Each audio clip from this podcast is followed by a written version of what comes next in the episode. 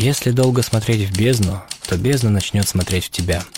И как только ты это осознаешь, в возникшем взаимном отражении проявится образ, тот, что вызывает самый первобытный инстинктивный страх, образ самого совершенного и беспринципного монстра, монстра, что зовется человек. И живет он внутри каждого из нас. Привет, интернет! На ваших прекрасных периферийных устройствах э, вновь подкаст «Это мы», где мы, Саша и Дима, обсуждаем всякое культурное и не очень. И обсуждаем тоже культурное и не очень.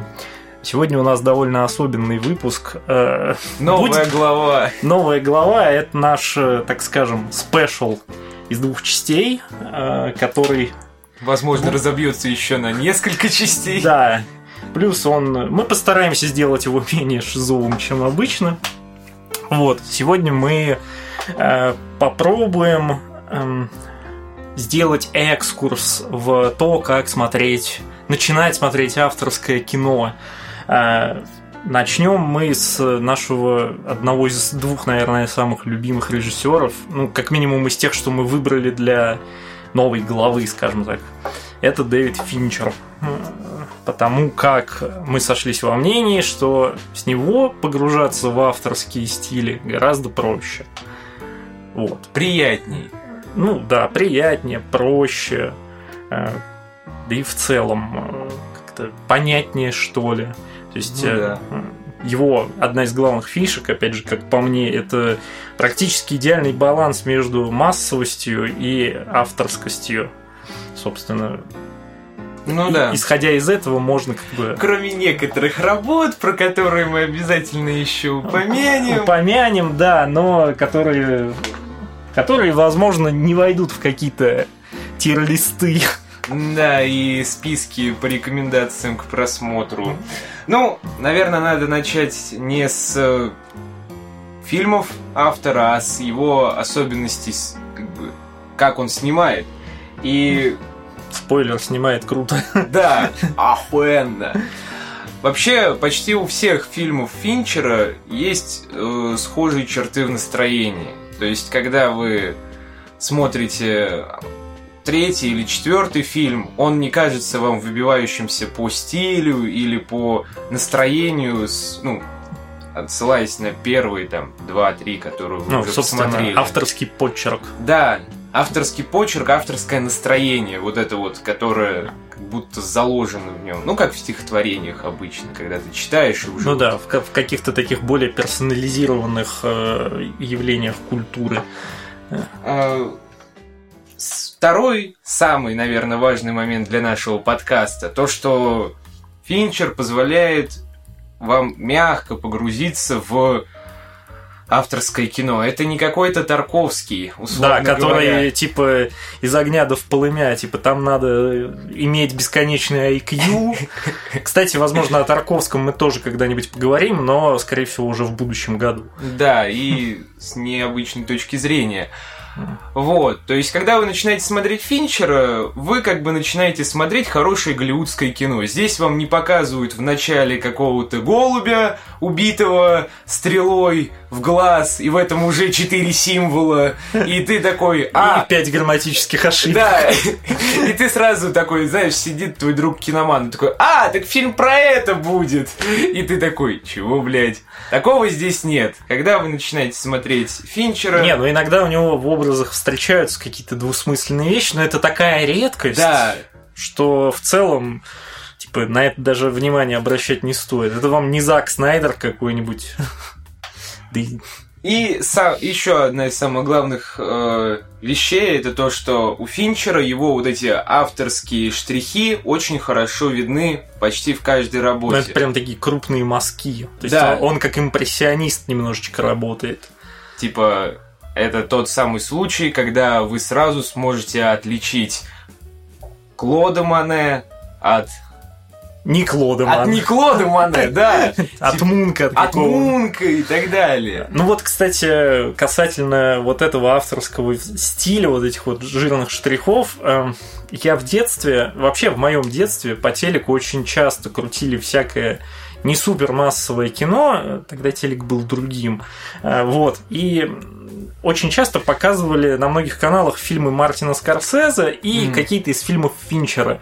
И в какой-то момент в жизни я реально такой по- поймал себя на мысли, оу, а я могу теперь просто, не глядя в телепрограмму, отличить фильмы. Я такой, вау, Типа, то, есть это даже на детский мозг работало. И еще самый прикол, наверное, я реально рос душнилый. Я лет, наверное, в 12 своему дяде сказал, ну, знаешь, мне Финчер нравится больше, чем Скорсезе. Дядя такой, оу. Ну ладно, поехали в Третьяковку. It's my opinion, but... It's my opinion, but TV shows me. Ну, а если без прикола, то, да, это реальная история. Так правда было, и это очень смешно. Нихуя ты, блядь. Подошел, наверное, в этой в бабочке, в пиджаке и такой... Дорогой дядя, хотел вам сообщить, что ваш Скорсезе хуйня ебучая. Вот Финчер, Нет, кстати, Скорсезе я тоже очень уважаю и... Ну, я люблю. утрирую. Ну да, типа тогда это реально звучало, как типа маленький пиздюк пытается строить из себя Антона Долина. Тогда я об Антоне Долине еще не знал. Счастливым был ребенком. он так, знаешь, его дух витал в пространстве. Так, что-то как-то многовато кеков Да накидали. похуй, нормально, разогнали, погнали. Э, Надо поговорить про особенности еще этих фильмов, как раз которые ты заметил при не... непоследовательном просмотре. Да, непоследовательном. Э, Ну, короче, это вот сейчас мы чуть подробнее поговорим еще в целом про его стилистику, а тут такая еще смешная история.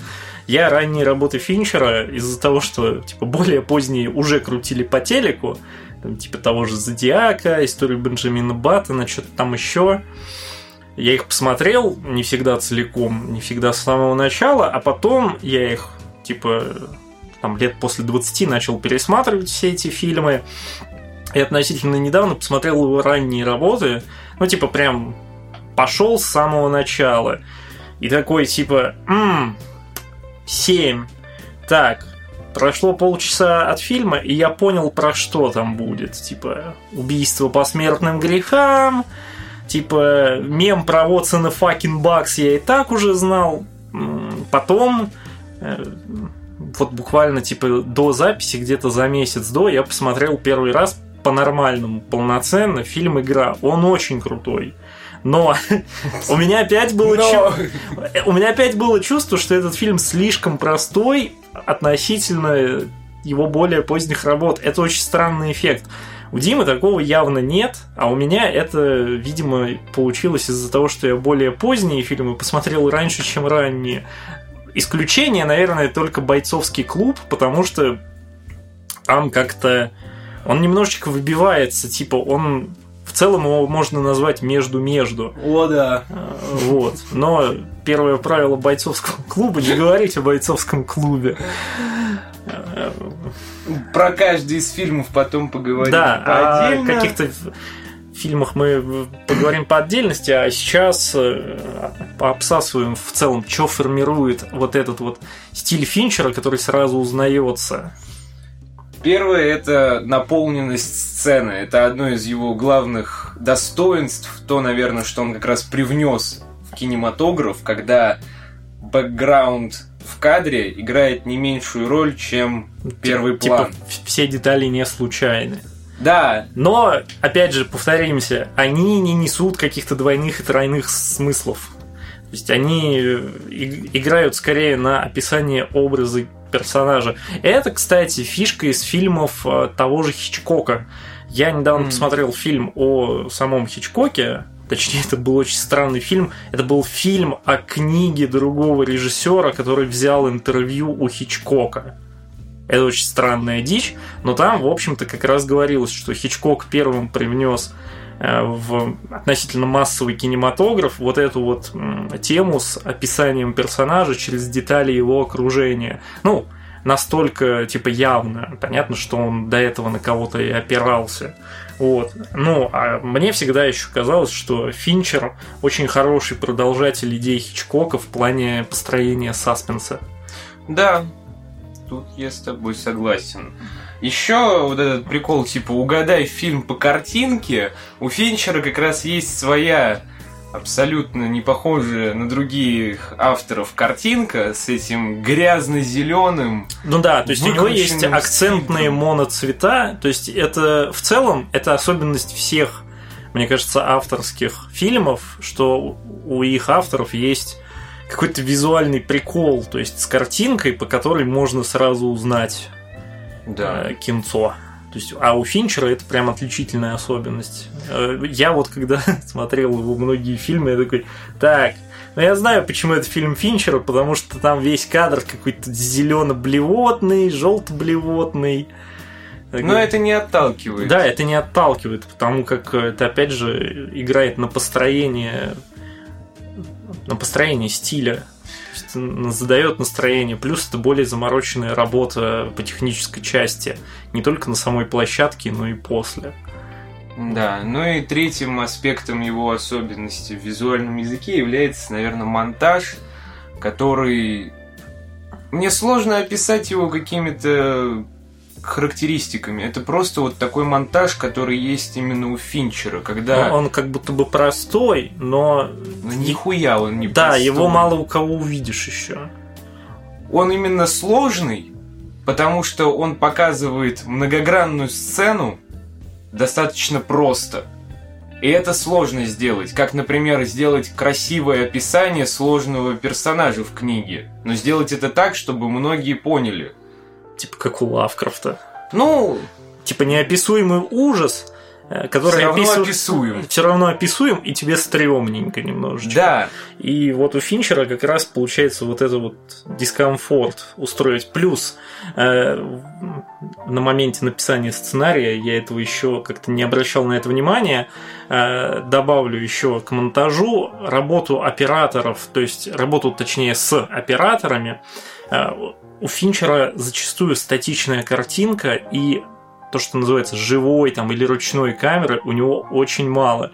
Она появляется в только очень напряженных сценах. Вот я как раз про это и хотел сказать, что да, у него по росту напряжения начинает расти динамика самой съемки. Внутри сцены, Внутри да. сцены, внутри съемки. То есть когда вы начинаете смотреть какой-то фильм у Финчера, вы, вам всегда кажется, что вот камера стоит на месте, по сути, вам все снимают, показывают, но когда начинает закручиваться сюжет, то, то есть соответ... чаще сменяется кадр, камера начинает следить как бы за эмоциональной динамикой. Да. То есть это великолепный синтез. Опять же, э, еще прикольная фишка в некоторых сценах, когда персонаж начинает там типа голову наклонять или еще как-то менять свое положение или что-то еще такое мелкое, но важное угу. происходит, тоже камера начинает немножечко следить, то есть как вы в жизни глазами. Это, к сожалению, не персонально мои тейки. Я посмотрел неплохой видос чуваков из индустрии, которые занимаются кинопроизводством, там, клиповым производством, mm. где они как раз объясняют вот такие мелкие, малозаметные вещи. Надеюсь, не со студии А24. Нет, это русский какой-то продакшн в общем, если что, я потом прикреплю в телеге как доп-контент этот ролик, там О. более простым языком, ну, более наглядно.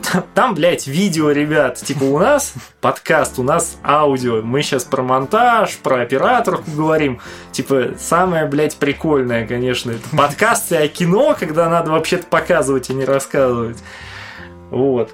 Дальше на очереди из особенностей стиля это выбор музыки и в целом, саунд-дизайн. Саунд-дизайн. Да. Любимый блок нашего звукорежиссера сейчас начнется. Мы будем облизывать работу со звуком. Э, она, Денис, прости, но она получше, чем у тебя, но тебе всегда есть куда стремиться. Вот. Так что в целом... К Финчеру. К Финчеру. Как к звездам. Ну а почему нет? Вот.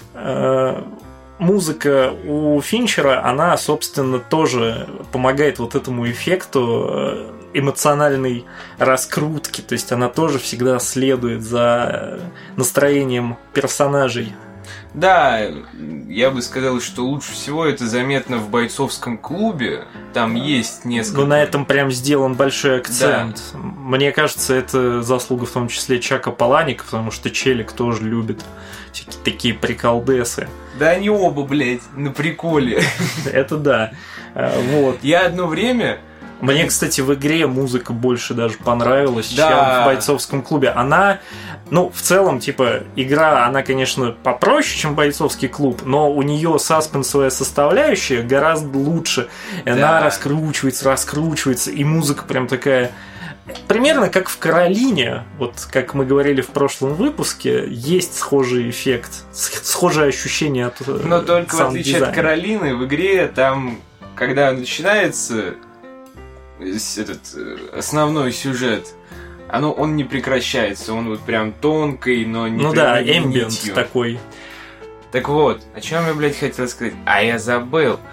А, про что я правда хотел сказать? Что-то про музыку. Сука, ты меня сбил, какой же ты мудак.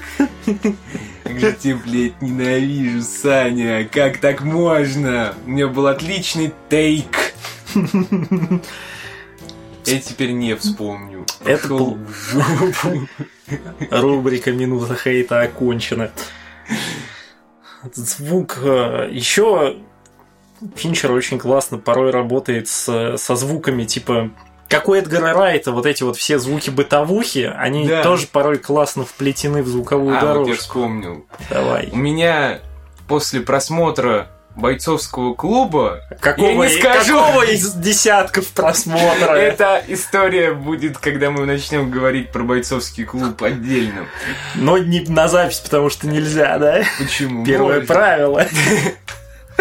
Так давай, вот, давай. После просмотра очередного у меня почему-то сложилось странное ощущение, я тогда путал еще авторов, и мне было сложно вспомнить, кто написал книгу, Паланик или Финчер, а кто снял фильм, Паланик или Финчер, потому что они оба в моем голове предстаются вот такими вот немного ебанутые. Похожими персонажами. Ну да, у них похожие. Ну, кстати, мне кажется, именно поэтому Финчер и решился на экранизацию бойцовского клуба, потому что, если мне память не изменяет, он сначала от нее вроде отнекивался. Вроде да. Вот, и потом все-таки взялся, плюс еще, ну, как обычно, типа терки с автором оригинала, типа Паланик вроде был недоволен экранизацией, но, во всяком случае, не так жестко, как в свое время был недоволен Стивен Кинг экранизацией Сияния. А в итоге, чё, чё, блядь, лучше этого сняли по Кингу? А? Стивен. Вот. Ну, кстати, знаешь, было бы интересно еще посмотреть на экранизации продолжения бойцовского клуба от того же Финчера. Но. Mm, это, да, я понял. Потому что у книжек есть продолжение, причем самое смешное это комиксы. Ага. Вот. Но там, блядь, э, я говорю, там чел начинает просто вот в таких вот нарастающих кругах раскручивать собственную шизотеорию. И ну да, у меня есть одна, у меня есть одна знакомая подруга, которая прям всего Паланика прочитала, ей прям нравится, и она как-то рассказывала, да, это та еще шизофрения. Но на нее было бы, правда, интересно посмотреть в такой киношной динамике. Dark Side, а, С музыка, а. музыка вообще довольно большая часть работ Финчера, потому что им, он вплетает порой Э, музыку еще в окружение, что как бы тоже не очень часто делается. Это чаще прием из военных драм, кстати. Да. Самое забавное, там какой-нибудь спасти рядового Райана или что-нибудь такое. Типа, вот. да. Список Шиндлера. В списке Шиндлера на это ух, какой акцент сделан. Там прям очень классно. Кстати, забегая вперед, один из фильмов Финчера как раз-таки написан сценаристом э, списка Шиндлера. Этот э, какой А у меня все ходы записаны, собственно. Сейчас мы и посмотрим, какой фильм был написан этим человеком прекрасное шуршание. Девушка с татуировкой Как ни странно. Но об этом позже. Блять, ты не туда воюешь.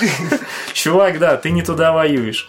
А, в целом, эти вот визуальные вещи, они формируют само настроение фильмов такое немножечко депрессивное, дождливое, подавленное. То есть это в какой-то степени, наверное, нео-нуар, но не такой, как у того же Николаса Виндина Реофна. Да. Он, оно- по- он попроще. Он посветлее чуть-чуть. Чуть-чуть. В одном фильме как минимум точно. О, да. Хотя, с другой стороны, очень классный, э, очень классная особенность стиля Финчера в том же 7, что мне понравилось. У него концовка фильма в светлых, ярких тонах. То есть Финчер, он, походу, осознанно работает на вот этот вот э, типа такой контркультурный мув, что типа, а, значит, в классическом кино светлые тона в хороших сценах, а у меня будут кричать, что в долбанной коробке, открывать ее, видеть то, что там навалено.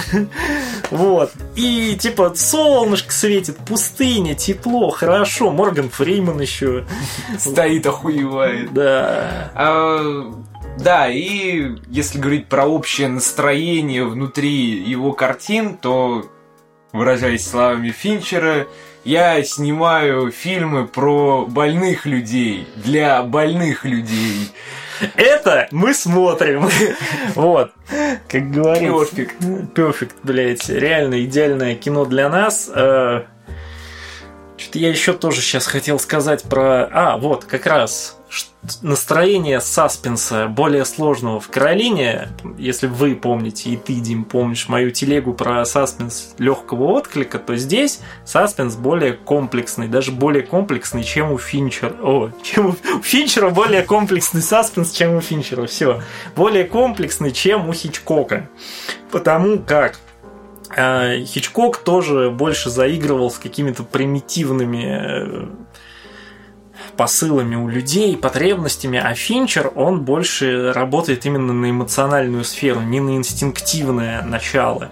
То есть э, то, что будет хорошо видно в его более по- поздних работах, например, в «Исчезнувшей», которую я посмотрел первый и последний раз 8 лет назад в кинотеатре. С тех пор я этот фильм не пересматривал. Я слишком хорошо помню этот эмоциональный фон. Вот. Э, Но фильм великолепный. И то есть здесь именно чувство тревоги, оно так раскручивается поразительно, что как раз-таки ты уже погружаешься в эту историю и боишься вынурнуть на самом деле, потому что думаешь, что ты типа лучше я захлебнусь водой, чем от э, какой-нибудь там гипотермии сдохну при всплытии или что там, когда легкие взрываются. Я тупой немножко. Да, сорян. да. Ну, я знаю про эту фишку у ныряльщиков.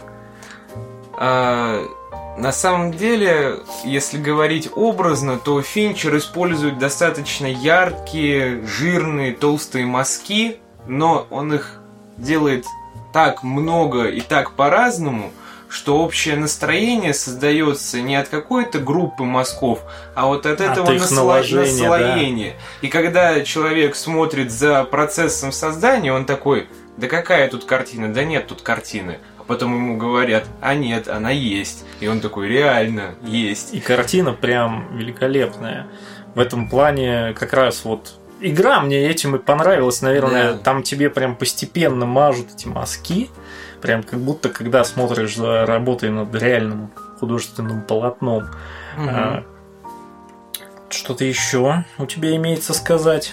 А, По поводу настроения... Ну, в более общ- общих тезисах, потому что сейчас мы будем переходить к более конкретным людям и вещам. Ну, если говорить про общее впечатление от всех фильмов, я бы сказал, что Финчеру очень нравится показывать животное начало в глубоко социальной среде.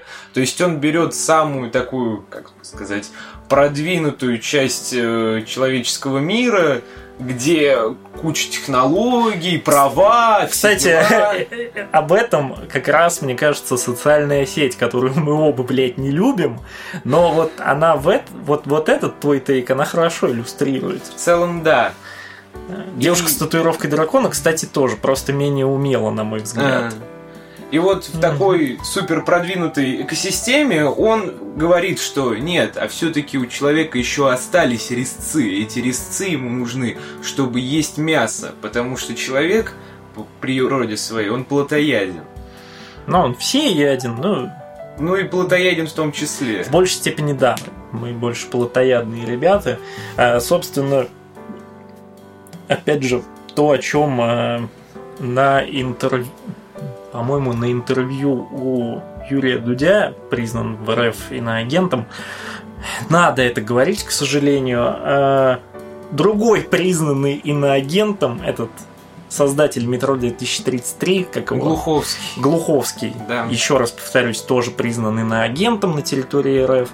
А, сказал, что Короче, там была история про то, что он пришел к Финчеру питчить идею метро 2033. Типа там рассказ был просто великолепный. Я там приехал в Нью-Йорк, там какое-то потрепанное здание, свет почти нигде не горит. Я захожу, там полуразвалины, и ходит, короче, Финчер и его помощница. Типа, я прихожу, сажусь, там, типа, рассказываю ему и ухожу не солоно хлебавший. И потом, типа, по приезду, там, то ли в гостиницу, то ли уже домой в Москву, понимаю, ну, опять же, со слов Глуховского, типа, а, Финчер решил не браться за мою историю, потому что она о хорошем парне. И в конце, типа, все становится плюс-минус неплохо, а Финчер снимает о монстре внутри. Типа все его фильмы о монстре внутри. Причем один из них буквально это чужой три. Типа э, грудоломы, они же изнутри вылезают. А, вот в целом... Э, Это было первое и последнее упоминание фильма «Чужой 3» за данный выпуск. Ну, может, еще разок-другую упомянем. Но суть в том, что Глуховский очень хорошо проиллюстрировал вот это то, что у меня как минимум витало в сознании. Он такой, чувак, а вот про это вот, поэтому тебе нравятся все фильмы Финчера, потому как э, в целом, учась на психфаке в свое время, я тоже в какой-то степени изучал монстров внутри нас. Э, вот. И тут нельзя не согласиться. То есть э, почти все фильмы Финчера действительно об этом, за исключением двух. Одного моего самого любимого, об этом я скажу позднее, когда мы с Димой будем озвучивать, наверное, свои списки, как смотреть Финчера. Вот. А другой – это его последняя работа «Манг». Она не про монстра внутри, а про алкоголика внутри. Хотя тоже тот еще монстр. Я знаю, у меня батя алкаш был. Мой папочка был алкоголик. Вот. А, перейдем к самому... К сопричастным людям, к самому большому а, блоку, наверное, а, тут шуршание бумаги, потому что я заморочился и сделал mind map на бумажке. Короче, как я сделал? Я выписал все фильмы полнометражные, и кто типа к ним был причастен. А, да, вот, кстати, э, мы не упомянули с самого начала. Финчер изначально клипмейкер. Да. Он снял довольно много клипов для Мадонны, один или два для Дэвида Боуи, один для Игги Попа и еще там с десяток для много кого еще. И вот, типа, клиповость стиля Финчера, она почти сразу была уничтожена уже в фильме 7. Там есть мелкие сцены, которые как будто куски музыкальных клипов, но вот после игры вообще нет таких моментов в фильмах как таковых. То есть Финчер, в отличие от того же, допустим, уже упомянутого мной Зака Снайдера из той же индустрии клипмейкинга, он смог э, четко перейти от создания коротеньких видео с резким монтажом к полнометражной работе с большими катами. Вот. Э, как поступим? Пойдем по каждому фильму, кто к нему причастен и... О чем это кино? о чем, возможно, это кино, хотя в целом мы просто позже будем повторять этот базар. В формате порядка просмотра. Ну да, опять же, сейчас сбегаем вперед, опять все сумбурно. Под конец выпуска мы сделаем как мы предоставим вам два варианта, как смотреть фильмы Финчера, чтобы максимально погрузиться в его стилистику. Смотря кто вам из двух спикеров больше нравится. Выбирайте его opinion. It's your opinion, but it's ours opinion. Вот. Э, Начнем с э, алых парусов этой литературы, с э, загадочной истории Бенджамина Баттона. Но это позднее. Нет, давай все-таки поговорим а. о сопричастных людях, потому как именно они в большей степени помогают формировать фильм, э, стилистику Финчера, потому что он все-таки берет идеи других людей, видение и круто их переформатирует в свое. Э, не всегда удачно. Да, не, не, не всегда. Не, не всегда это исчезнувшее, периодически это и чужой три. Э, вот. Э, ну, начнем с того, в каком порядке у меня все это записано. Вернемся к музыке. Э, наверное, самые известные композиторы, с которыми он когда-либо работал, это Трент Рейзнер и Эттикус Росс. Эти люди когда-то создали группу Nine Inch Nails. Отцы-основатели из толпы индастриала. Забавный факт. В один год Э, эти ребята были на Оскаре за две работы. Манг и Душа от Pixar. Причем к Манку они написали джазовый саундтрек полностью, а к Душе они писали только электронную часть. Mm-hmm. Причем это... Про душу я не знал. Вот. Ну, это был довольно забавный факт. Кстати, его я узнал из видоса с Антоном Долиным. Кстати, он, кажется, тоже теперь, блядь, иноагент, и вот теперь я это говорю. Надо быстрее проверять информацию. Да, типа в иноагенты записывают, к сожалению, быстрее, чем мы готовимся к выпускам. Э, вот, так что не кидайте в нас палками. В целом, мне не очень хочется расписывать, э, к чему там писали музыку Рейзнер и Росс, потому что, например, Рейзнер в свое время написал саундтрек к первому или ко второму Думу, который выходил отдельным носителем, поэтому его мало кто знает. А, из финчеровских фильмов там та же девушка с татуировкой дракона. Социальная сеть. Социальная сеть. Но вот в социальной сети мне их работа не очень понравилась. А девушку с татуировкой дракона я смог досмотреть только по причине того, что там есть их музыка. Потому что сейчас у меня кинут с санами тряпками, но я не люблю Nine Inch Nails. То есть Индастриал вообще не мое, электроника и техно подавно. Но когда эти ребята пишут саундтреки, я сижу и обтекаю. Это довольно забавный контраст для меня лично. А, следующий один из типа постоянных а, композиторов а, Финчера это Говард Шор. Вот. Я, короче, как это все выглядит. Я выписал фамилии, имена и типа, что еще заметного можно у этих людей наблюдать, там, посмо- посмотреть, послушать. К чему он писал саундтреки? К отступникам, к авиатору, э- того же Мартина Скорсезе, которого мы тоже уже упоминали.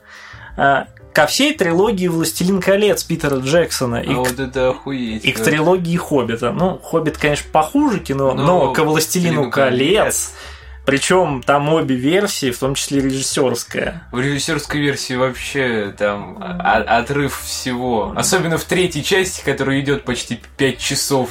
О, да. В, режиссерской. Да, это одна из тех вещей, которые, кстати, как раз благодаря музыке в том числе я очень люблю пересматривать. А, что еще я отметил из работ, из работ Говарда Шора? Фильм «Догма» Кевина Смита. Очень хорошая сатира, обязательно посмотрите. Э, Еще довольно знаковая в свое время работа – это «Миссис Даутфайр». Фильм, О, да. фильм, который когда-то сделал для феминизма больше, чем все современные фемки сейчас своими небритыми и крашенными подмышками и твиттером. К мухе Дэвида Кроненберга он писал саундтрек. Вот это уже интересно. Я помню, я хорошо помню муху, потому что смотрел ее почти полгода назад только. И там был прям суперский саундтрек, mm-hmm. который вот прям, как сказать, если у вас есть какие-то представления о старых ужастиках, в том числе и о том, какая Но он там не музыка. супер старый, но он Ну, стилизован под такие классические ужасы из 30-х, потому что это в целом, по-моему, и есть ремейк чего-то такого древнего. Да, это и есть ремейк. Так вот, муха Кроненберга, она является данью уважения как визуально старым ужастикам Голливуда. Я бы даже сказал, вот этим вот монстрам Голливуда. Да, ну, классические. Монстр Юниверс, Монстр. Юниверс, да. Так и звуковым оформлением она тоже вот очень напоминает те года, те фильмы. Ну, это хороший аммаж э, ремейк. Ну да, То есть, опять же, Говард Шор постарался на славу, ну, скорее всего, еще заслуга монтажера звука. Вот. И еще очень интересный и культовый фильм, к которому причастен Говард Шор в плане музыкального сопровождения, это «Молчание ягнят». Вот А, там тоже Вот там, музыка. То есть этот человек, который в том числе, э, как можно понять, очень хорошо создает саспенсовую атмосферу, помогает ее создать. умеет напрягать очко. Да. Говард Шор у Финчера работал над э, комнатой страха. Вот там я говорю, он поработал на славу, потому По- что, потому что все остальное там объективно хромает. Там по части сюжета есть некоторые проблемы, и вот как раз то, чего раньше с Финчером не происходило, это когда у зрителя начинается проблема с эмпатией. Причем комната страха это далеко уже не первый его полнометр, это буквально пятый его фильм. А, так, еще как раз для игры Говард Шор написал музыку. Вот там... Мое почти Да. снимаю шляпу, которой у меня нет. И к фильму 7 тоже он написал саундтрек. Там я не очень честно помню, как звучит 7, кроме крика What the fucking ducks! Она такая... Она А- слишком эмбиентная, Ля наверное. нуар, но только не нуар. Ну да, потому что 7 в целом очень нуарное кино.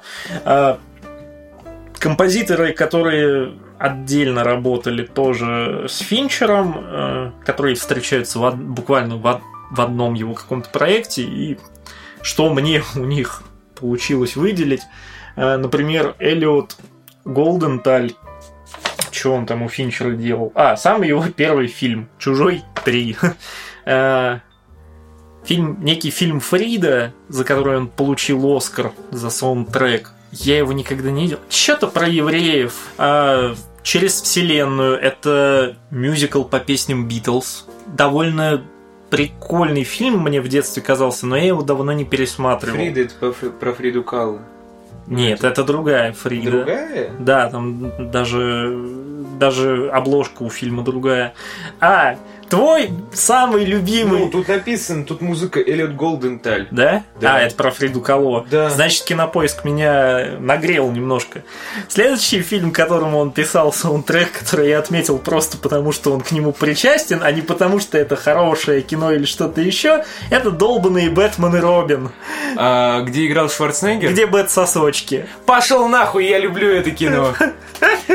Так, не слушайте этого хуесоса, блядь. Твое мнение не учитывается все номеров Все ебаных. смотрите Бэтмена и Робина. Да, если вы хотите познать, что такое дерьмовое кино и как может обосраться его режиссер Джоэл Шумахер. А он снимал неплохие фильмы. А, ладно, давайте без кеков.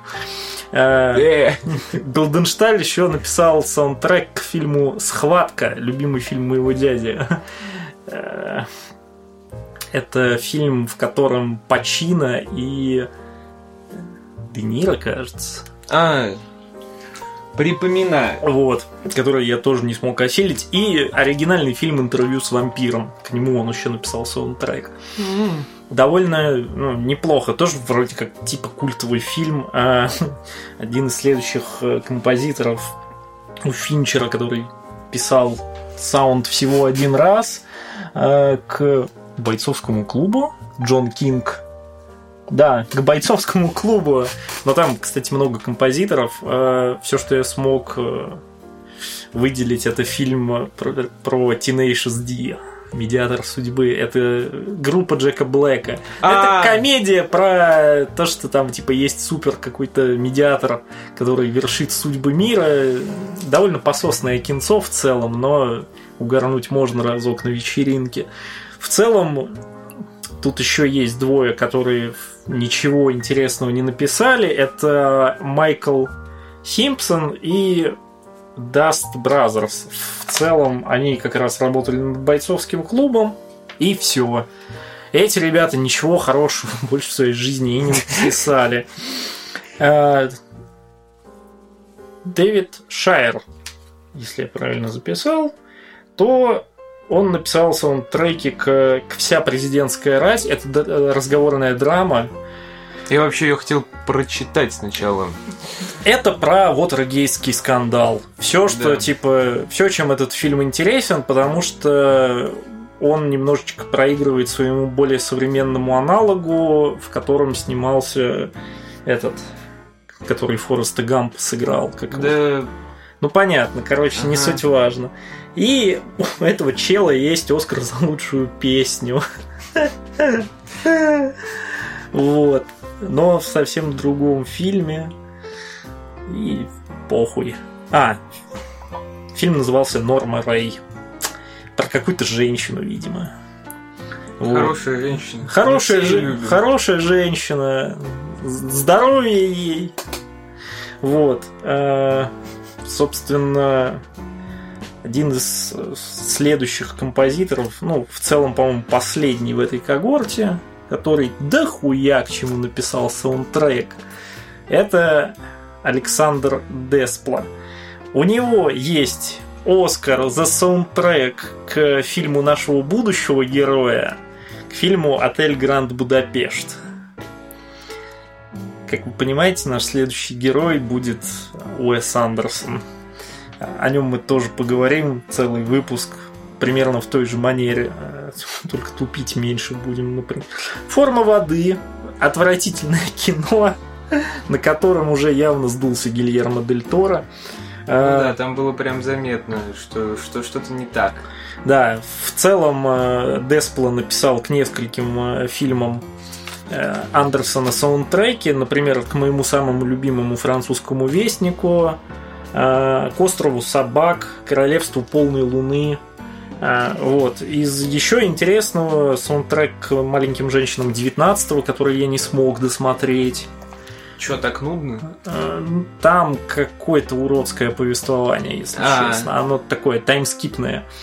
Вот я бы хотел отвлечься на секунду по поводу формы воды Гильермо Дель Торо. Многим нравится, но Типа, многие не понимают, почему другим людям это не нравится.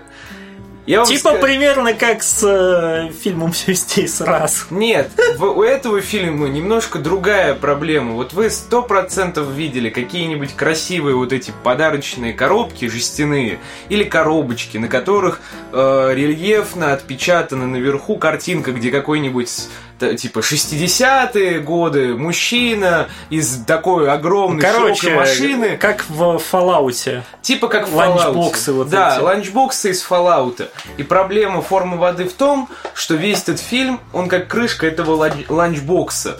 Он как бы задники нет, погружения нет, есть только ярко выраженные вот эти прям рельефные образы. А в коробке героя. еще и тухлая рыба. Чья? А это вопрос открытый. Может, когда-нибудь поговорим про Дель Торо. Вот. Эм, когда у нас будет очередной потешный выпуск. Ну да, еще я бы отметил операцию Арго Бена Аффлека. Ну, это тоже такая околоисторическая драма. Ну, неважно. Агитка на самом деле, по большому счету, американского военного ведомства, но очень хорошо сделанная. Э, король говорит, Прекра... Вот это я собирался посмотреть. Это классный фильм про отца, почившей ранее в этом году Елизаветы II, да. у которого были проблемы с заиканием, а ему надо было обращаться к нации. Вот. Кстати, там играет Хелена Боном Картер, которая тоже снялась у Финчера в бойцовском клубе. Да. То есть там есть такие подвязочки с Финчером очень интересные. А, ну и бесподобный мистер Фокс. К нему тоже саундтрек прекрасный. А. Один из э, всего двух кукольных мультов Уэса Андерсона, но о нем мы будем говорить отдельно в будущем выпуске. Э, самый важный человек, который еще влияет на стиль, это оператор. О, да. Э, По, оператор- по операторской работе ты бы сам какие фильмы выделил? У Финчера? Да.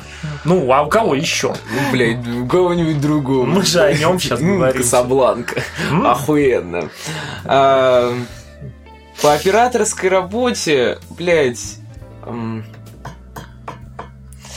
сложно. Я бы сказал, что бойцовский клуб, хотя я буквально могу, типа, спустя все количество просмотров снять этот фильм, наверное, по памяти. Примерно как я Звездные войны. Вот. И, наверное, все-таки Зодиак и Манк, потому что вот в Манке мне понравилась операторская работа. Вот там оно, Ну да, она, она стилизуется под... э, в отличие от картинки. Пошел нахуй, малолетний дебил. Извини, когда у меня ЧБ в HD, я начинаю охуевать. Это Зато, в отличие от э, фильма «Белфаст», это хотя бы на пленку снято. А «Белфаст», он еще и на цифру снят. И там есть диссонанс между супер четкой картинкой и ЧБ-стилистикой. А в «Манке» этого нет. Потому что «Манк» снят, насколько помню, на пленку. И там есть зернистость. Да. хуёвая зернистость. Или зрители такие, чё, где мы? Мы потерялись. Саня, помоги. Короче, э, следующая парочка, даже троечка постоянных операторов, относительно постоянных операторов Финчера, это э, Джефф Кроненвет, который, э, я бы отметил его работу в сериале «Рассказы из петли». Это сериал по мотивам такого полуартбука на самом деле. Но не суть важно. Фильм Хичкок, который я тоже недавно посмотрел, про то, как... Фильм про то, как Хичкок снимал «Психо». В- А. В целом, ничего нового для себя не узнал. Просто в очередной раз попускал слюни на Скарлетт Йоханссон. И этот человек несколько раз снимал клипы для Nine Inch Nails. Видимо, поэтому его и взяли на эту работу.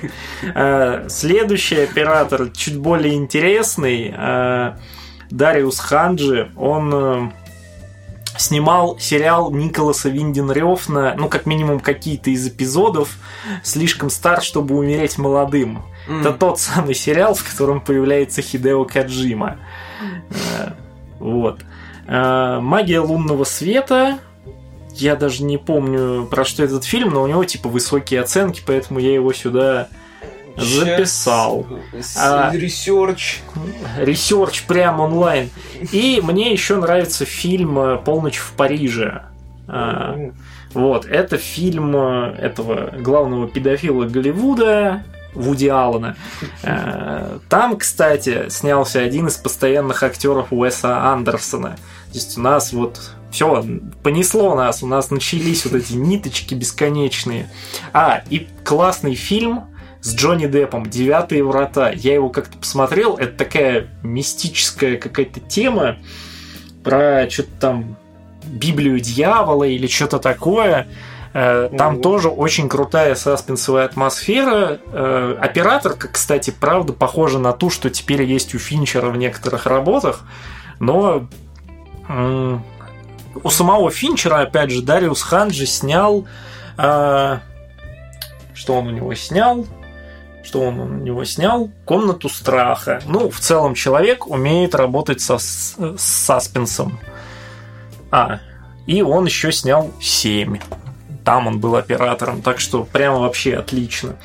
Э, О, да, коробка. коробка с карандашами. И э, Харрис Савидис, э, он снял фильм American Gangsta, ам- американский гангстер. Э, Это фильм Ридли Скотта.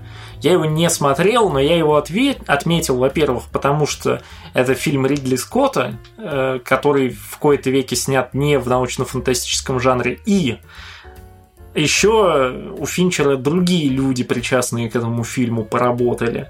Э, Он их там, типа, этих подданных я отправляю на тот фильм, а этих подданных я забираю на свой. Да. Милорд, С- собственно, вы сняли девушку с татуировкой дракона, люди покидают нас.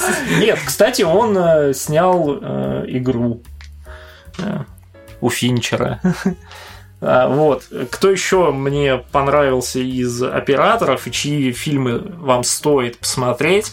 В принципе, вот этот весь огромный блок, где мы просто очень скучно зачитываем что-то, э, Сидите... Сидите, аптека, впитывайте. впитывайте базу. Это реально просто рубрика с рекомендациями, на самом деле, что посмотреть. Потому что мы сошлись во мнении, что мы как ебланы не готовим заранее этот блок, просто вспоминаем по ходу записи, что классного можно посмотреть.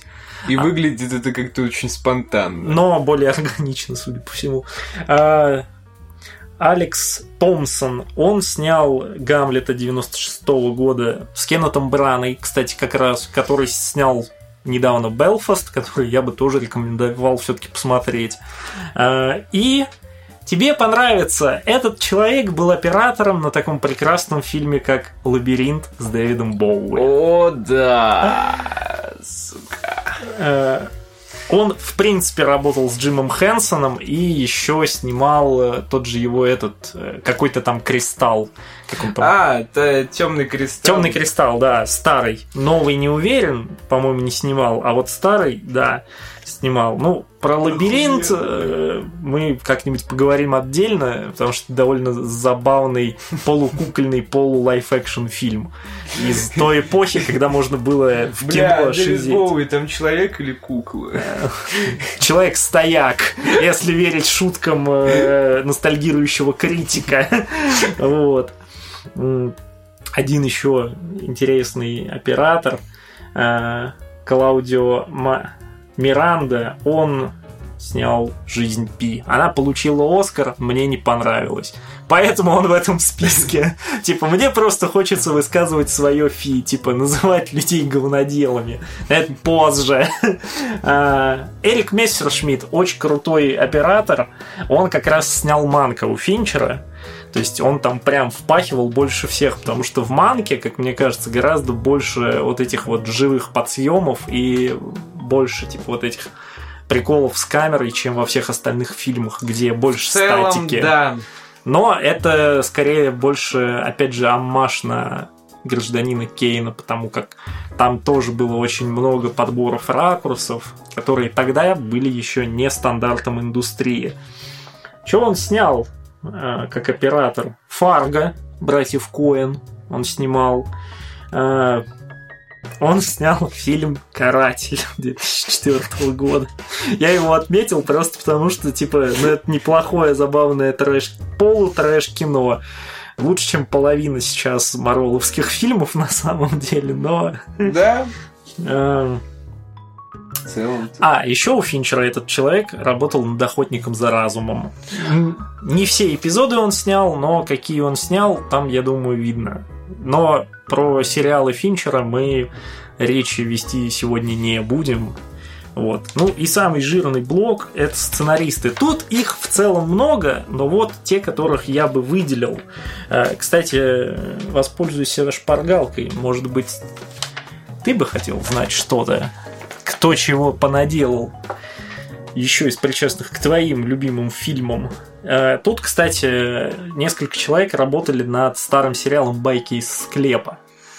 Э, Такой ужастик этого Ромера, по-моему. Да, я знаю, я его? смотрел байки из склепа. Ну, ты-то смотрел, а кто-то мог не смотреть. Э, Вот. Э, Например, меня забавит человек по имени Ларри Фергюсон. Он написал «Охоту за Красным Октябрем». Такой э, фильм про эпоху Холодной войны. Блять, я Немножечко- когда читал твой почерк, мне показалось, что у тебя там написано охота на снарка, блять. С нарко. Ну, из этого, и как у этого Кэрла. А, и из Алисы в стране чудес. И классический фильм «Горец» этот человек написал. Ну и... Хуй бы с ним. Да. Типа, чувак в целом особо ничем не выделился. Э, Также тут есть несколько человек, причастных к отвратительнейшим частям чужих, которые О, да. делал О, Ридли да. Скотт, например, к Прометею. Мы их даже имен называть не будем лучше. А, один из сценаристов 7, да в принципе единственный, Эндрю Кевин Уокер, написал сценарий к «Сонной лощине» А вот Тима это... Бертона. вот Нет, это- или это не Тим Бертон снимал? Тим... Тим... Research! Сонная лощина. Короче, это очень классный темный фильм. Такая, ну, блядь, это экранизация безголового всадника. Тим Бертон. Да, Тима Бертона, значит, еще Она правильно помню. Э, Я еще отметил то, что он написал сценарий фильма 8 миллиметров с моим самым любимым актером в этом мире, с Николасом Кейджем. Посмотрите, у него улыбка до задницы. И опять же, он тоже работал, как ни странно, над байками из склепа. У Финчера какая-то супер любовь, видимо, к этому сериалу, или обида, что его туда когда-то не позвали. А было бы забавно, если бы второе. Э, Я, я сделаю свои байки из склепа с Блэк Джеком и... и Блэк Джеком. Самое забавное, к фильму «Игра» писали сценарий тотальные говноделы. Они написали «Терминатор да придет спаситель» один из них, «Женщина-кошка», и что там еще? Да в целом «Терминатор 3» тоже так себе был фильмом. Вот. Там- Но при этом эти ребята сняли когда-то мультсериал «Эон Флакс». Это, по-моему, экранизация истории из сериала Black Metal, или как-то так он назывался, или Metal Hammer, что-то такое. Короче, А. это какой-то киберпанк старый. И полукиберпанк. Э, Сценарист бойцовского клуба, в принципе, кроме бойцовского клуба, мало чего создал. Потому что основной упор в, э, в написании лег все-таки на плечи Чака Паланика, судя по Ну всему. да. Либо Финчер еще сам адаптировал. Сценарист комнаты страха, он меня немножечко удивил. Его зовут Дэвид Кэп. И из того, что я прям выделил, это «Война миров» Спилберга. Очень классный фильм. В детстве он меня немножко напугал. Я его в кинотеатре, кстати, смотрел, было классно. Э, Человек-паук Сэма Раими, самый первый. По поводу войны миров, ну, вой- война миров, которая по Уэллсу. Да, по Герберту Уэллсу, а не по Орсону Уэллсу. Но Орсон Уэллс-то тоже к ней немножко причастен. Да.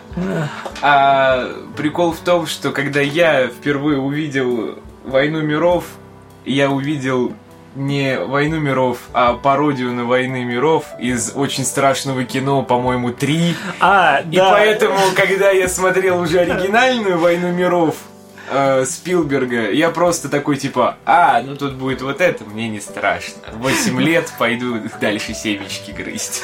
Довольно забавная история. Мне нравится. А, Нравится. нравится. Еще этот человек написал сценарий к фильму «Путь Карлито». Это тоже какая-то классика американского кинематографа. Я ее отметил просто потому, что у нее высокие оценки. Еще этот человек написал сценарий к первой миссии невыполнима с Томом Крузом. После чего Том Круз словил шизу и пошел, блядь, в космос летать. И первые две части парка юрского периода. Тоже довольно неплохой послужной список. Э, А, и еще фильм «Тайное окно». Тоже с Джонни Деппом. Немножко похож по стилистике на э, этот на «Девятые врата», но немножечко другой. Сценарист «Зодиака». Он редкостный говнодел, как оказалось, Э, один из двух сценаристов, это Джеймс Вандербилт. Он написал сценарий к двум новым Человекам-паукам с Эндрю Гарфилдом. Есть у нас один товарищ, который бесподобно влюблен в эти фильмы. Но он не посмотрит нас, поэтому можно Он и не сказать, послушает, что да. новый Новый Человек-паук залупа редкостная. Да. Особенно второй фильм. Если в первом Эндрю Гарфилд ведет себя просто как долбоеб, который не понимает, что, типа, чтобы его не заметили, ему надо надевать маску, а не снимать ее, Да, то второй это какой-то сюр. цирк с уродами. Да, причем с очень плохой графикой. Ну, мы как бы не про это сегодня говорим, но... Наболело. Но наболело, да. В общем, а второй сценарист, кроме Зодиака, тоже ни к чему хорошему в целом не причастен. Не приложил свои ручки. Так что я не буду его даже упоминать. А дальше у нас прям троица, наверное, самых святых людей пойдет. Э, потому как один из сценаристов загадочной истории Бенджамина Баттона, Эрик Рот, он стрелял прям в десятку. Это Форест Гамп, Дюна Дани Вильнева и фильм Алис Май, э, Майкла Мана про А, боксера. все, да, да, да, Э, вспомнил. Его я выделил просто потому, что это фильм Майкла Мана, так же, как и «Схватка». Э, В целом, Майкл Ман очень крутой режиссер, но он более авторский, чем Финчер, поэтому, наверное, о нем мы особо не будем пока говорить.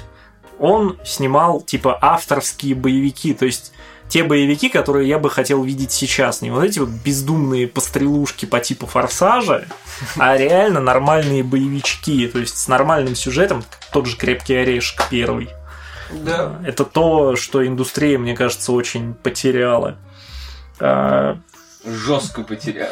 Вторым сценаристом загадочной истории была Робин Суинкарт, и она написала прекрасный фильм «Мемуары гейши». Это тоже экранизация книги, так же, как и история Бенджамина Баттона, но история Бенджамина Баттона, как ни странно, это экранизация Фицджеральда. А я думал, Селлинджера. О, вот это отсылки. Вот. Социальную сеть написал вообще Аарон Своркин. В целом, я люблю его поносить, потому что этот человек слишком графоман. Он прям вот его хлебом не корми, дай написать разговорную драму. Но социальная сеть мне не понравилась именно вот этой вот своей вечной болтовней. Рот не, не закрывают, блядь. Мерзость. Три часа бесконечного спича, блядь. Да, причем, ну, как бы спич может и неплохой, но почему-то, мне кажется, даже Финчер такой, блядь, я не буду это снимать как надо, я сниму это чуть-чуть на отъебись. Как все. А, вот. Девушку с татуировкой дракона писал уже Стивен Зеллиан. Как раз сценарист списка Шиндлера, Банд Нью-Йорка, который О, да. э, скоро станет сериалом. Мартин Скорсезе немножечко дал ёбу на старости лет. Вот. Я правда не понимаю, зачем бандам Нью-Йорка нужен сериал. Да, Дим, у нас уже час хрона. Охуенно. Великолепно. А, И я буквально вчера досмотрел фильм, о чем я тебе писал, фильм «Пробуждение» с Робертом Де Ниро и Робином Уильямсом. Это тоже такая драма про душевно больных, ну как про душевно больных, про хронически больных, там что-то какой-то случай в клинике, когда там, типа, дети когда-то переболели энцефалитом, их потом парализовало нехерово, но у них сохранились странные моторные функции, их там как-то волшебно, типа, полечили экспериментально. Мне бабушка советовала этот фильм. А потом все... А потом они начали обратно. А потом 30 раз тебе включила бойцовский клуб. Вот, э, внучок, кушай гречку, пей э, компот. И никому не говори о бойцовском клубе. А то въебу. Опять. Деда видел? Вон он побитый лежит в углу, интернет скачивает. Удаляет все новости про бойцовский клуб в интернете. Ну, типа того. А, вот как раз э, Стивен Зеллиан был э, сценаристом того самого American Gangsta э, Ридли Скотта. То есть, вот еще один сопричастный. В целом, типа, фильмы Ридли Скотта можно посмотреть, но не все. Можно, но не нужно. Можно, но не нужно. Вот. А, Исчезнувшая. Там сценарий полностью писала автор оригинала Джиллиан Флинн. Да. Собственно, почитайте ее книги, они охуенные. Это довольно неплохие такие true detective стайл романы с довольно густой атмосферой. Они тут с Финчером друг друга прям нашли. Ну, а сценарий Манка писал непосредственно отец Дэвида Финчера. Собственно, ничего другого он и не написал. Э, Ну, как минимум, он работал в стол, скорее всего, и Может быть. таким вот образом э, как бы мы подытоживаем самый скучный, наверное, сегмент этого выпуска. Дохуя с какими людьми, крутыми и не очень, поработал Финчер. И, как мне кажется, у него есть еще отличная особенность заставлять хорошо работать тех, кто не особо умеет Э, Кто не делать ос- это самостоятельно. Потому как все-таки те фильмы Финчера, которые очень хорошие, но, но написаны, или, или для них музыка на- написаны сценарно, или там еще что-то сделано какими-то сомнительными личностями, у Финчера эти люди почему-то свою работу прям делают на 10 из 10. Удивительно, никогда такого не было, и вот опять. Ну, может, а, кстати, опять же, о методах работы Финчера. э, Он очень любит снимать дохрена дублей. Типа, О. это прям очень нехорошая для многих актеров особенность, потому что многие такого темпа ритма не выдерживают. Поэтому в целом у него особо нет постоянных актеров, кстати. Как мне кажется, в отличие от того же Уэса Андерсона, у которого от фильма к фильму актерский состав почти не меняется. Но Они только просто сидят, ждут, когда сценарий да, особенно, напишут. особенно Билл Мюррей какой-нибудь, он же буквально там в каждом фильме. Ну да. А Вот. ему особо и париться не надо, я думаю. Да, это он, он точно. снимается у Андерсона так, чисто, знаешь, типа вечерком зайти. Ну да, но это потом. Да, Вот. это- А у Финчера... Мне, кстати, понравилось то, как Финчер поработал с тем же Эдвардом Нортоном в бойцовском клубе, потому что этот пидорас та еще заноза в жопе. Вот. А Брэд Питт у него снялся... А, вот, Брэд Питт же у него, по сути, довольно постоянный актер. Он у него Ну был да. В Батоне, в, в семерке. в 7 и в клубе. Да. Welcome to the club. вот. А, Так что, в целом, сорян, мы сами наебались на собственном же тейке. Вот. А, Перейдем к тому, как можно смотреть Финчера. В общем, Вместе с обсуждением некоторых фильмов. да. А, Вот Можно, как обычно, типа, пойти просто по датам выхода. Но мы Но это считаем- не так интересно. It's my and Dima opinion, but типа это да, это правда не так интересно. Обоснуй, почему это не так интересно. Наверное, потому что у Финчера есть работы, которые отлично подойдут для человека, который не смотрел до этого или очень мало смотрел авторское кино, но они спрятаны чуть дальше от его начала. То есть какие-то фильмы лучше посмотреть чуть позже, чтобы потом, э, чтобы до этого, типа, посмотреть простые и насладиться в полной мере Ну, сложными. простые. Ну да, ну на фоне других. И поэтому у каждого из нас есть свой список того, Как с- можно. Как можно, как если вы хотите вот прям засесть, помарафонить, я не знаю, или там себе устроить неделю Финчера, выйти потом такой, блядь, мы живем в обществе. О, да. Ну вот. А единственное, что я хотел бы сказать до того, как мы начнем говорить списки, то, что по поводу семерки, по поводу семи, я хотел свое мнение сказать, что этот фильм, он, в отличие от Зодиака, скорее направлен не на вот эту вот какую-то закрученность, э, очень тонкая в, в гранях повествования. Нет, как по мне, фильм 7 у Финчера, он сделан скорее вот для этого как раз яркого, мерзительного представления. Это как артбук. Типа, М, вот представь себе... Портфолио, аля. Ну, типа того. То есть, вот Финчер показывает, типа, вот, это моя визитная карточка. Если А, типа говорить... резюме на собеседовании Да, показать. то есть, вот так будет выглядеть то, о чем я говорю, но только все вместе. Типа, хотите меня нанять? А вот. Да, это вот прям, это прям 7. Потому что я все-таки не согласен, что это какая-то слабая версия Зодиака. Его сложно сравнивать. Можно, конечно, но я думаю, не нужно. Потому что история про Зодиака, она максимально самобытна. Ну, И как раз я обещал Сане рассказать рофл про Зодиака. давай. Когда я был в детском саду, Так, к тебе обратился Зодиак. Тебе пришло письмо. когда я Письмо от Деда Мороза. К вам обращается Дед Мороз. когда я был в детском саду, это буквально вот тут во дворе я типа страдал хуйней вместе с другими детьми. У нас в группе был достаточно такой слегка ну, необщительный мальчик шизоидного типа. И один раз на прогулке, то ли весной, то ли осенью, я помню, мы тогда в куртках гуляли по этому, по своему загончику.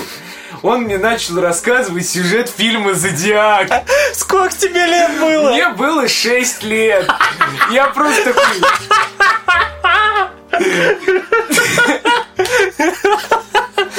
Он такой наклоняется к тебе. К вам обращается зодиак. И он мне буквально рассказал весь фильм. И поэтому, когда я смотрел в первый раз э, фи- фильм Финчера, я уже знал, чем он кончится. Типа, спасибо, как его звали, по-моему, Уебок. Миша или Вова, я не помню уже. Ну так, ебать. Класс. Он мне еще Вот рассказывал... эта история. Я в 6 лет первый раз посмотрел Звездные войны, а ты услышал сюжет Зодиака. Он тебе еще, небось, подробностей навалил. Да, он мне Какая потом прелесть. еще рассказывал про какой-то фильм, где в самолете, типа, у людей похищают их память или что-то такое. И Я такой, чего, блядь? Или Я, сознание? я хочу палкой бить другую палку. Отстань. Какой Финчер, какой Зодиак? Иди в жопу. Ледниковый период 3. Игра, фильм, книжки, мультики. Отличная история. Просто великолепная. Черт, кажется, мы наебали наших слушателей. Этот выпуск такой же тупой, кековый и крикливый, как и все прошлые. Ну, у нас была душная часть, теперь у нас... Ладно, раз ты начал свою историю загонять, давай твой список, твой вариант, как можно посмотреть Финчера, кроме как глазами. Э, Первый фильм, который я бы посоветовал посмотреть, это загадочная история Бенджамина Баттона. Просто потому что я не знаю, например, как вы относитесь к жестокому кино, к тяжелому, к очень Как раз к фильмам о монстрах внутри. Да, потому что Бенджамин Баттон, он немножко другой. Немножко. Мы как раз с тобой когда-то говорили про то, почему вот снят был одним человеком и Форест Гамп Написан. написан, и Бенджамин Баттон. Но почему Фореста Гампа не экранизировал Финчер? Ну, мы пришли в- к в- в- мнению- В, целом, как бы это мы узнали на самом деле оба из одного и того же интервью Финчера, что Ну да. у этих фильмов один сценарист. Да. Э, вот. И сам Финчер говорил то, что, ну, типа, да, мне иногда предъявляют, что это похожие истории, типа, вообще чуть ли не один в один, на что я отвечаю, типа, ну вот смотрите, Форест Гамп – это обычный человек в необычных условиях, а Бенджамин Баттон – это самый необычный человек в мире, потому что там по сюжету чувак рождается стариком, почти мертвым, и он молодеет. То есть самый необычный человек в мире занимается рутинными делами, там, типа учится ходить, находит себе работу, первый раз там снимает проститутку, употре- Ну. употребляет бухло, рабо- ну, типа, работает на корабле и в целом просто гоняет на мотоцикле. Да. А Форест Гамп это просто полуаутистичный дрочила, который В калейдоскопе, в калейдоскоп событий. событий, там, война во Вьетнаме, встречи с президентом, там, типа, протесты, Хиппи. еще что-то. и так далее. Вот, Мгм. поэтому как бы Баттон, он такой доброе, Доброе, доброе вхождение. сказочка. Да. Кстати, возможно, именно поэтому саундтрек к нему писал человек, который писал потом саундтреки к фильмам э, Уэса Андерсона. Да, вот я тоже об этом подумал. Это очень логично звучит. Да. Причем, кстати, еще раз пока помню, Финчера и Уэса Андерсона э, так получилось, что мы их как бы объединяем в дилогию, и их жизнь немножко объединила в дилогию, потому что они оба в, э, в какой-то период своей жизни читали одну и ту же книжку про Альфреда Хичкока. Ну нихуя. Вот. И в целом у них примерно схожий взгляд на его стиль работы. Дальше я советую сразу 7. Типа, вот чтобы без полумер, чтобы... Ну да, то есть тут уже скорее как раз погружение вот во всю эту финчеровскую чернуху. Да. Э, Про него мы уже сказали пару слов, больше говорить не Да будем. довольно много мы про 7 сказали. Потом бойцовский клуб, с ним у меня связана отдельная моя любимая история в жизни. Короче, когда... Ну-ка, расскажи мне ее еще в 46 раз. когда я учился в четвертом, в пятом классе, меня родители забирали, типа, джойстик от приставки, и я не мог играть на PlayStation. Но Но- у меня была флешка с двумя фильмами. Первый – это «Университет монстров», а Ну, второй это «Бойцовский клуб». Самое, самое забавное было бы, если бы типа на этой флешке был университет монстров и социальная сеть. Блять, фу нахуй, какое говно. Нет, Ну это было бы просто смешнее. это было бы и правда смешнее. И поэтому как-то так получилось, что в пятом классе я раз 40 посмотрел бойцовский клуб. Ты Да, буквально делал это каждую неделю, получается. Иногда почти каждый день. Ну, типа, Пиздец. я приходил домой такой, ну давай, расскажи мне, кто такой Тайлер Дёрден. А то я что-то забыл. Ремарка, у меня дома не было на тот момент и нет сейчас телевидения, поэтому как бы мне телевизор мог помочь только если у меня есть уже что-то записанное там на диске или на флешке.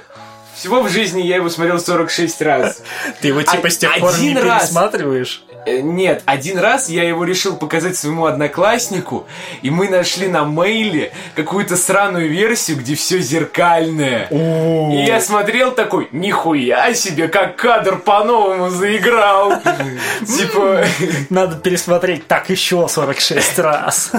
э, дальше я бы посоветовал «Комнату страха», потому что это тот фильм Финчера, которым при просмотре у меня вот это вот прям, как это сказать, мандраж был, руки тряслись. То есть вот там Финчер смог э, показать не отвратительность человека во всей его отвратительности, Хотя это тоже, как А- обычно. а скорее вот этот животный инстинкт, который тебя начинает безумно волновать, ты нервничаешь, тебе тяжело смотреть на экран просто потому, что все настолько находится в напряжении, что я один раз даже ставил на паузу и просто такой, да господи, сколько можно мои нервы натягивать и натягивать. И это получается грамотно, органично бэкграунд построен как бы хорошо. Но все равно в фильме есть свои минусы.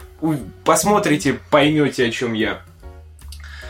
Дальше игра. Игра это уже вот как как какое-то для меня фильм Финчера игра это как какое-то независимое произведение вот автора как я не знаю какая-то не очень э, Да, известная вот. работа Ван Гога но У него просто тоже которая есть хорошая вот этот эффект лайтовости. да то есть Хотя она тоже, она далеко не как Бенджамин Баттон, она не, не выпадает из э, аксиомы про монстра внутри. Да. Э, Потом Зодиак. Зодиак, наверное, самое самобытное, но при этом самое финчеровское кино, потому что если 7, он как вот такой Да, кали- вот, калейдоскоп. кстати, когда я первый раз начал смотреть Зодиака полноценно, э, я, конечно, знал, что я сейчас буду смотреть очередной фильм Финчера, и меня вот это осознание э, стилистики Финчера долбануло по полной. Я такой, а, да, это правда фильм Финчера. Да. Типа там первый же кадр вот в этих желтых его цветах пастельных любимых. Ну, дальше, наверное, исчезнувшая, которую которую я не советую ни за что смотреть вот э, раньше, чем все остальные фильмы. Типа, фильм... Это, это максимальный уже, это типа вот прям гл- самая глубина его стиля. То есть там работа с, со звуком, с картинкой, с саспенсом, с историей. И если вы посмотрите этот фильм... э, Самый финчеровский фильм Финчера. Да, если вы посмотрите самый финчеровский фильм Финчера в начале, Вы разочаруетесь во всех остальных, скорее всего. Даже, может, не разочаруетесь, но это будет прям плохо. скорее, знаешь, мне кажется, человек просто, вот когда он закончит просмотр, он не поймет до конца, прош... ну, типа, в чем ужас этого фильма. А когда начнет смотреть другие фильмы, к нему придет это осознание по поводу Да, исчезнувшей, и ему станет уже стилистики. неинтересно. Да. Вот Вам- таким образом. Это как будто вам показали ключ от всех дверей в подземелье. Вот, вот это про исчезнувшую. Или как если бы Каролина сразу знала, что другая мама плохая. Ну да, или так. Ну и последний это Манк, потому что Манк, ну это вообще, блядь, э, это что-то странное, это не, это не такое, как все, это... э, У меня спорное отношение к этому фильму, я посмотрел его два... Да какой два дня? Вчера я его посмотрел. Позавчера я посмотрел... За день до записи, потому что выпуск-то выходит Да. позже. До этого я посмотрел «Гражданина Кейна» про этот фильм, э, собственно, снят Манк Финчера, и у В него, какой-то степени про него, да. у него есть свои достоинства, но для меня в нем есть и свои четкие минусы, которые мне не позволяют говорить про него так же, как это с упоением, как, например, про э, игру или про э, бойцовский клуб и так далее. Но также у Финчера есть и работы, на которые мы я не обращаю внимания в своем списке. Это социальная сеть и Чужой 3. Чужой 3 и в моем списке отсутствует. Потому что Чужой 3 это франшизный фильм, мы его вообще решили не смотреть, честно говоря. Ну, как решили не смотреть? На, у нас просто руки, блядь, не дошли уже. Ну да, мне реально после социальной сети и девушки с татуировкой дракона было хуевенько в этом плане. А, да. Кстати, в твоем списке списке нет, и нет. девушки. Но в целом я могу понять почему. В моем ее бы тоже, наверное, не было. Ну, потому что это сомнительное удовольствие, как по мне. Да, учитывая, что это ремейк Фильмы, которому всего два года, на тот момент было. в 2008 2008 или 2009, а финчеровский 11 ну там, считай, типа, учитывая цикл производства, вообще год разницы, наверное. Ну, в целом, вот. Э, Теперь, наверное, я предложу вам противоположный, немножечко противоположный список. У меня тоже, как первый пункт, это история Бенджамина Баттона. Опять же, это приятная, добрая сказка. Это в целом у меня это просто самый любимый фильм Финчера, потому что я очень люблю Финчера за то, что он мне дает насладиться вот, этим, вот этой темной атмосферой человеческой природы, но мне гораздо интереснее смотреть на то, как он рассказывает какую-то добрую историю, то есть нетипичную для себя. Как мастер острой еды готовит сладкий десерт. Да, вот это вот прям супер было бы. Э, Потом я считаю, что стоит посмотреть бойцовский клуб, потому что он чуточку мягче, чем 7, вводит в стилистику э, тьмы Ну там гораздо намного плавнее с этим вот наполнением кадра. Да, плюс еще вот эта тема. Хотя, мне кажется, кстати, как раз кадр в бойцовском клубе, он даже немножечко сложнее для восприятия, потому что там динамика выше. 7 все-таки более медитативная А, картина. ну если с такой стороны смотреть, то да. Э, Вот. Потом, опять же, как раз вот после бойцовского клуба я бы уже на вашем месте смотрел 7. Потому что он уже темнее и как бы лучше уже показывает работу с этим самым саспенсом визуальным и в целом нарративным. После семи хорошо бы посмотреть игру. Опять же, она появляется где-то тут в середине этого списка, вот, потому что, ну, не знаю, это просто хорошая линейная история, то есть 7 это тоже очень линейная история, но она, не знаю, меня она не сильно цепанула, потому что я такой, ну, я понял, про что это. Теп- Теперь не очень интересно. Я скорее над ней сидел и рофлил. Э, Вот. Типа, примерно, кстати, из-за этого я еще рофлил над этим идиотским Бэтменом Мэтта Ривза, который во многом пытался копировать А. 7. Вот. И, О, Господи. да, это омерзительное кино. Блять, что на него все так дрочат, вообще непонятно. А, там типа визуал неплохой, но он тоже так себе. А, да. Ладно, не про Бэтмена речь.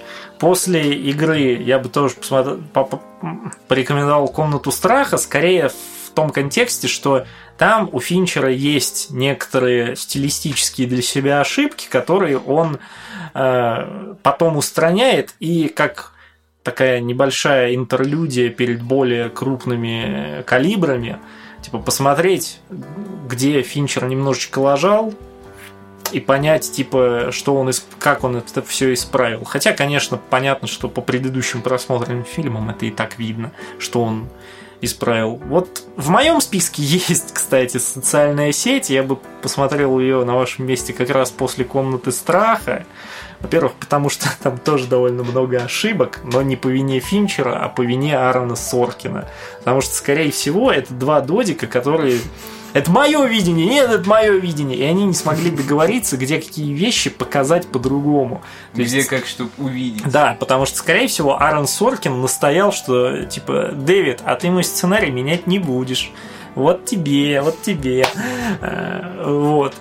В целом, ну, да, это все еще немножечко финчеровский фильм, но нет. Это, это, это тяж... очень... Это очень сомнительно, но в моем списке он все-таки есть. Окей. Э, просто чтобы посмотреть, как не стоит Финчеру работать уже совсем. Типа, с кем Финчеру лучше вообще не пересекаться. Не, не ручкаться. Да, хотя Аарон Соркин, типа, пиздец, какая весомая личность э, в Голливуде. Потом на одном месте у меня все-таки по итогу стоят Зодиак и Манг. Зодиак э, в целом тоже немножко местами страдает по ритму, но у него тоже очень крутой стиль. Он почти идеальный. Манг тоже почти идеальный по погружению, но вот типа последний тоже исчезнувшая, которая просто самый идеальный, самый идеальный выдает саспенс, визуал и все остальное – вот, и все. И тоже нет чужого 3, потому что идет нахуй. Ридли Скотт, а чужой 3. Женщины а, женщина с татуировкой дракона, да. Мне она в итоге понравилась на втором просмотре больше, чем на первом. Но если бы я ее включал в этот список, наверное, она была бы после Бенджамина Баттона на самом деле. Потому что она... Вторая по счету. Да, была бы второй по счету, потому что она, ну, такая хуевенькая. Э, она пытается рассказать сразу две истории. А-а-а. Этот фильм тоже вроде как должен был быть частью, наверное, франшизы или страдает от того, что это ремейк франшизного проекта, потому что там в оригинале в Дании или в Швеции, не помню где, по-моему, в Швеции, сняли да, три фильма по циклу, незаконченному циклу книг про вот эту самую девушку с татуировкой дракона. У Финчера вообще там половина фильма первая, она не про эту героиню, она про этого последнего Джеймса Бонда, который мне тоже не нравится. Ну да, вот. он такой. Там в целом просто про журналистское расследование каких-то старых преступлений нацистской семьи. И я такой сижу, блядь, ну зачем? Почему это так скучно и всрато? А, единственное, что меня порадовало, это Стеллан Скарсгард в роли антагониста, который, который просто всегда хорошо играет.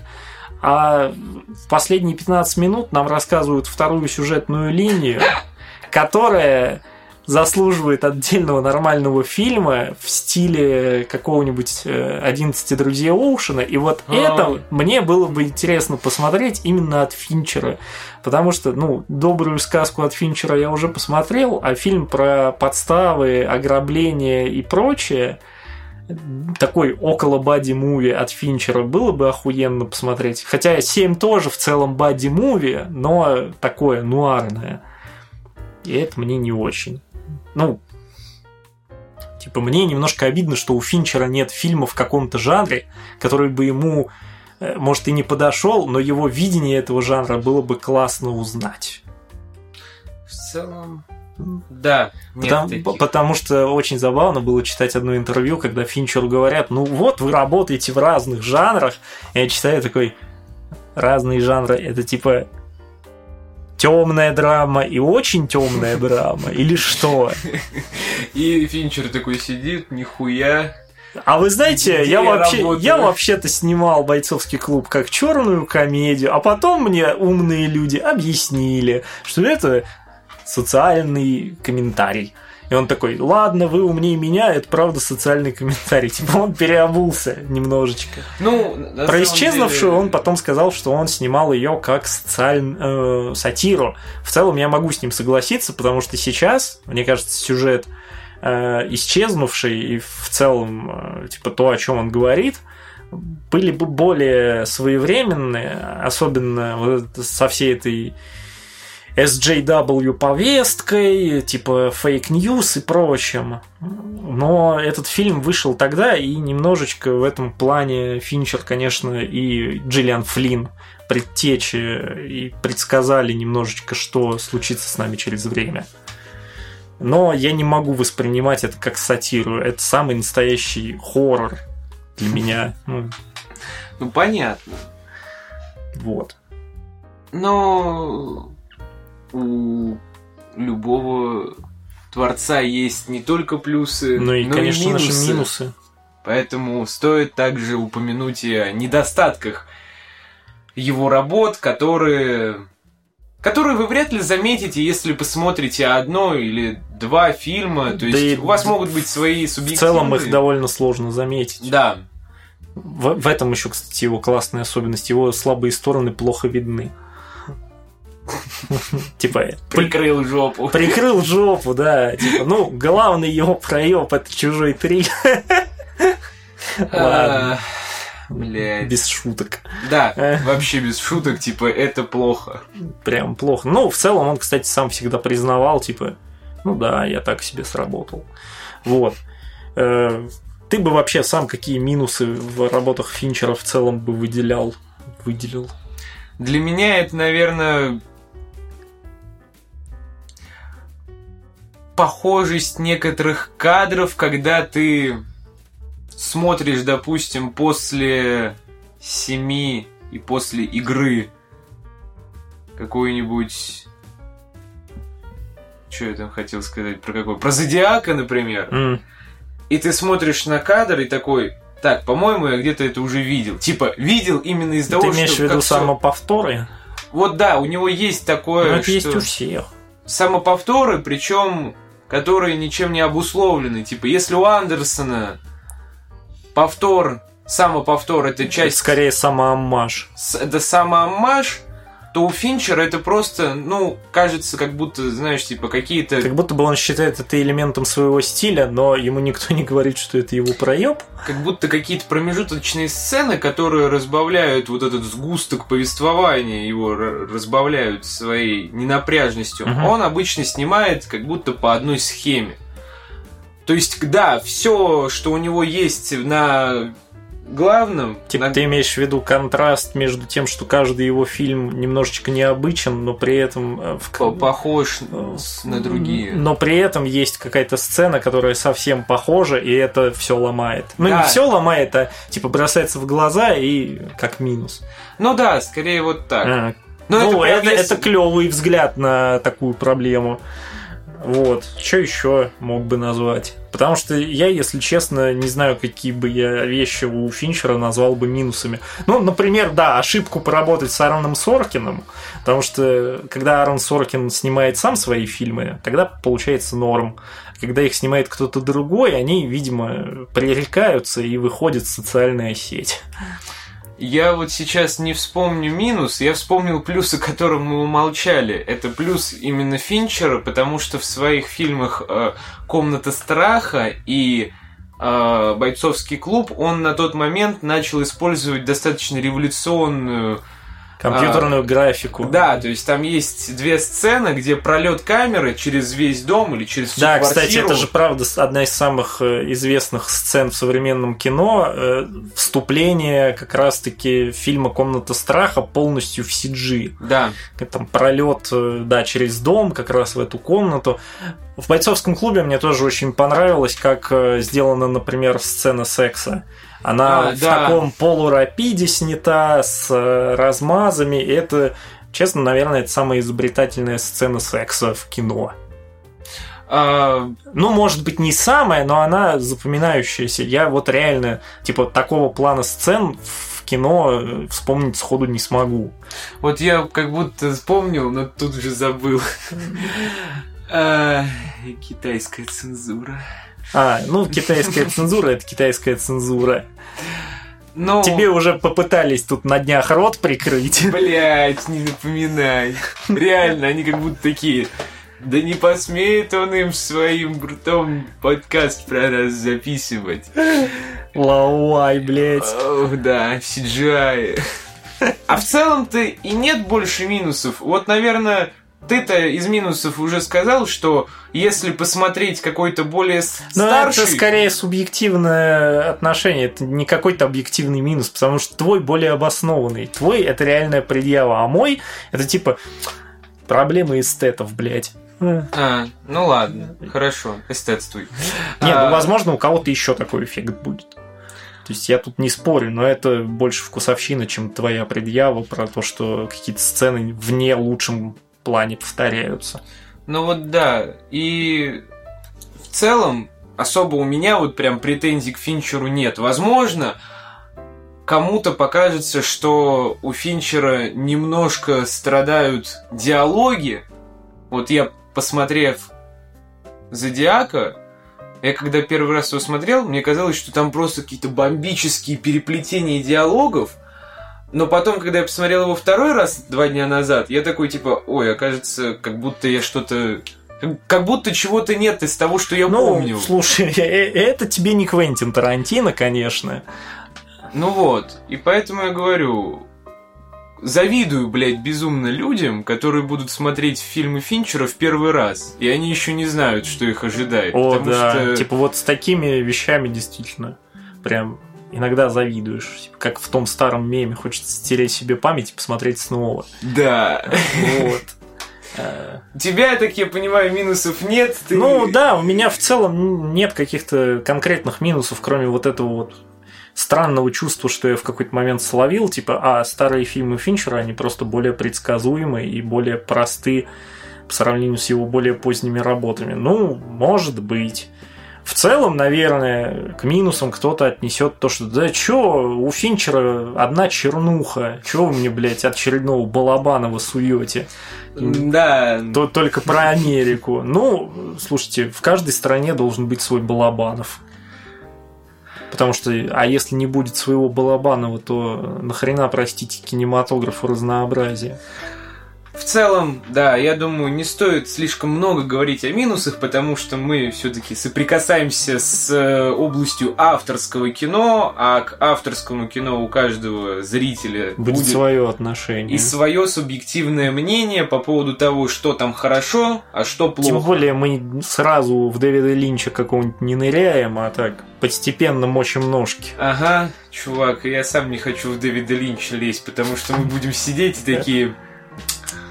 Твин Пикс, да, «М, класс. Класс, кто убил Розу Палмеру? Лору Палмер. Лору Палмер. Лора Палмер, Лора Палмер была грязная шлюха и рано умерла. Где-то у меня такая картинка есть. А, Это, по-моему, была типа надпись на стене или что-то такое. это похоже на это, овечка Долли. Да-да, это вот на это отсылка. Концептуальненько. Вот. Ну да, Финчер, Хуинчер. Типа, классный режиссер, классные фильмы, классный стиль. Типа, максимально простой для понимания. Нет никаких двойных подтекстов. Ну, Типа, единственное, если вы над мозг, то вы по вступительным титрам бойцовского клуба поймете, что все это происходит в безумной голове рассказчика, просто потому что там, типа, работа э, нейронных связей мозга показана. Все. О, да. Типа, сорян, ребят, спойлер к фильму, который вышел 30 лет назад. Или сколько там, 35, может, даже уже. Вроде да. Так что, чё вы тут собрались-то? По крайней мере, по крайней мере, А, вот, я знаю, какой минус конкрет, у конкретного фильма. Ну. Манг самый несамостоятельный проект. м, Потому что вам надо, блядь, реально знать базу. Надо знать про гражданина Кейна. Да-да-да. Надо знать про социальную, ну, обстановку в элитах того времени. Там этот Уильям Хёрст и прочие ребята. Надо про Орсона Уэллса. Про Орсона Уэллса. Который снял гражданина Кейна. В 26 лет и был наречен величайшим фильмом в истории кино. Что тоже да, надо знать про э, политику макартизма, далее уже раскрученную, после, да. конечно, ближе уже к началу, по-моему, Второй мировой войны. Э, вот, опять же, типа на эту тему можно посмотреть э, чуть более самостоятельный проект. Это фильм Трамбо про тоже, кстати, сценариста фильма «Римские каникулы», одна из да. самых его известных работ. Вот. В целом еще надо знать, что типа на заре голливудского кинематографа не так часто указывались сценаристы в титрах, кстати. Типа, все лавры в основном доставались режиссерам натурально. То есть то, сейчас, то, что сейчас многие пытаются культивировать снова, тогда там чуть ли не от гонораров заставляли отказываться сценаристов. Ну, да. Вот.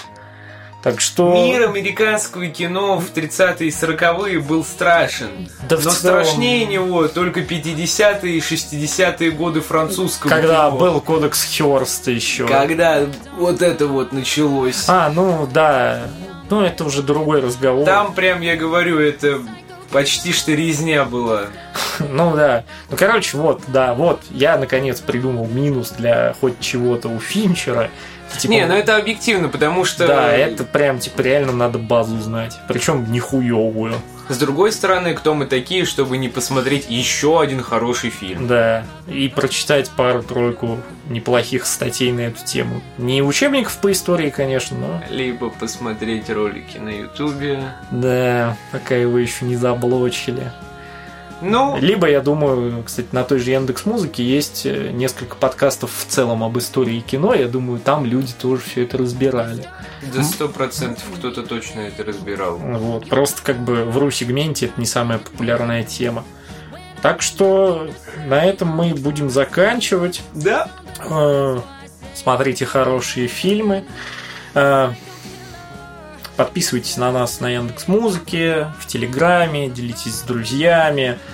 За помощь в создании мы благодарим нашего прекрасного звукорежиссера Дениса, который рвет жопу каждый раз, чтобы ваши уши ласкал прекрасный звук.